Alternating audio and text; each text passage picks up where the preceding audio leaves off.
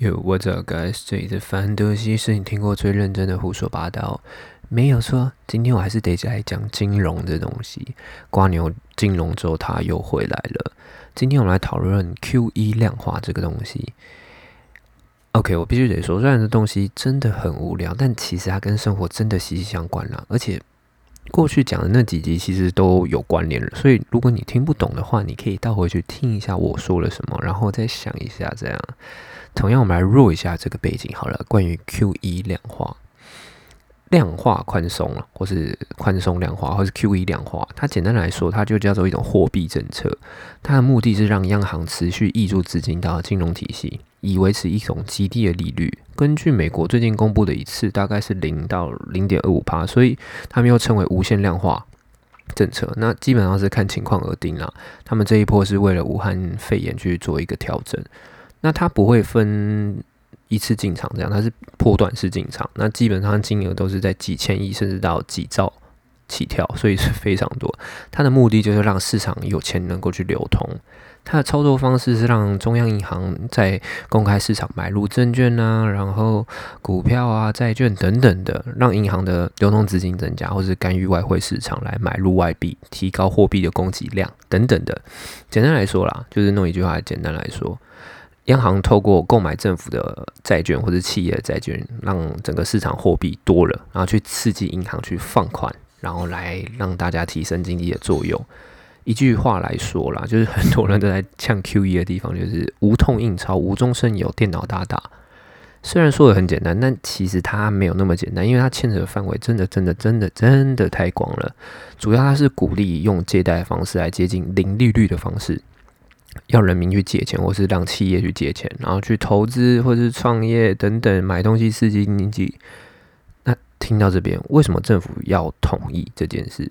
为什么他要同意银行去做这件事？因为基本上银行它都有自己的上限哦，它的钱都有上限，钱是有限量的。那政府透过量化这个政策，就是把原本限量的九十九改成九千九百九十九这样而已。所以我才会说它是无痛印钞跟电脑改改。那听到这边，你会觉得？Q E 的目的到底是什么，或是有什么案例吗？有的，我来举一个安倍经济学，就是一个量化的过程。那它失败的原因是因为它造成日元大贬，兑换美金疲软等等的。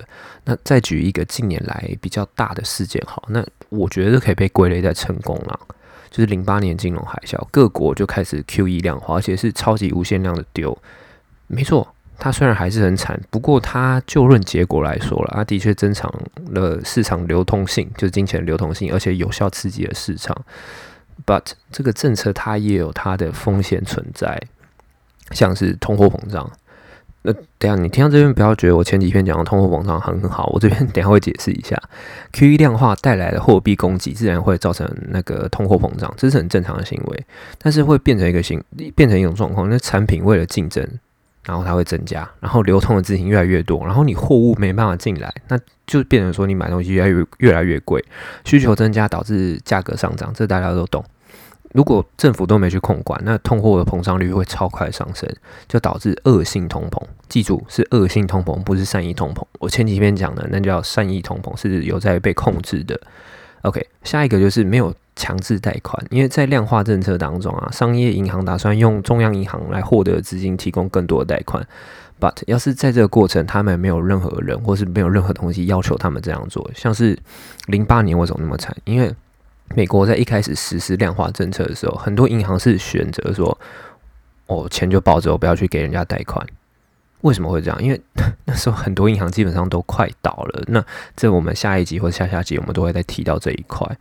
再来第三个，出现更多的负债，为什么？因为借贷这东西要考虑它会不会有偿还嘛。那假如借贷行为增加，导致企业跟消费者超贷怎么办？就是他们贷了更多的钱，结果他们还不出来，他们能力范围无法承受，这就会对社会跟经济造成负面的影响啊。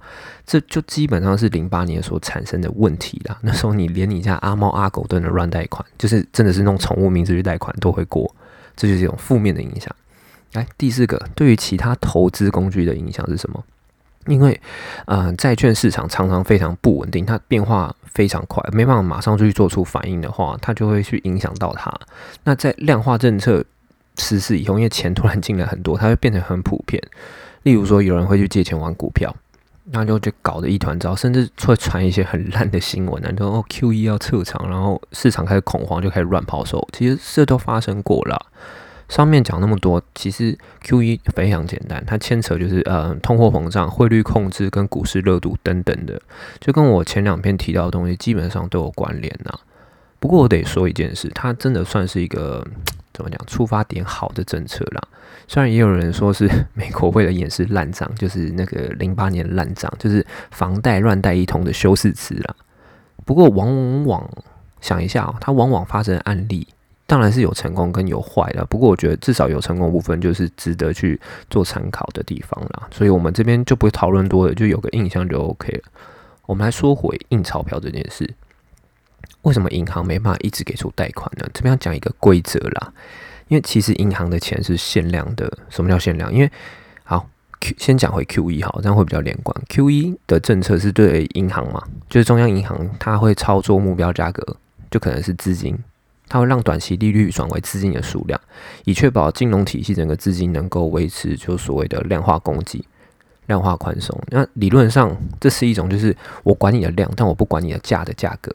那这个行为同时可以去缓解银行的压力动作。为什么？因为我刚刚说啊，银行限量，基本上他们去开银行的那个准备金嘛，避免他们恶意倒闭，会突然说哦没办法去偿还贷款，就他就出了一些大问题，就。政府要出来收烂账，就像那时候的零八年一样，政府出来收烂账。所以说到这边，政府就会允许他们把允那个准备金部分提量出来给他们去做贷款。所以真的不是想说啊印钞票那么简单的事情，其实他就是透过非常大量的金融操作去让他们去做这些放款的行为。Or maybe 真的是调数字，其实我也不确定啊。这边听听就 OK。听到这边好像就觉得哦，银行好像很爽诶。不用做什么事就可以有钱。那常常看新闻报道，入行一年年薪百万，年终半年等等的新闻，呃，会让人家不禁好奇，银行到底是什么样一个角色啊？我觉得先从它起源说起好了。其实最早银行出现在十三世纪的意大利吧，可能是威尼斯还是佛罗伦斯，因为那时候其实战争、十字军东征、频繁的贸易往来等等的，还有商人那时候没有所谓的钞票，或是有相关的银币啊，啊都是银币，商人无法携带大量的白银或是贵金属去进行交易嘛，这真的太重，你要这样运送太麻烦了，所以在当地的商会。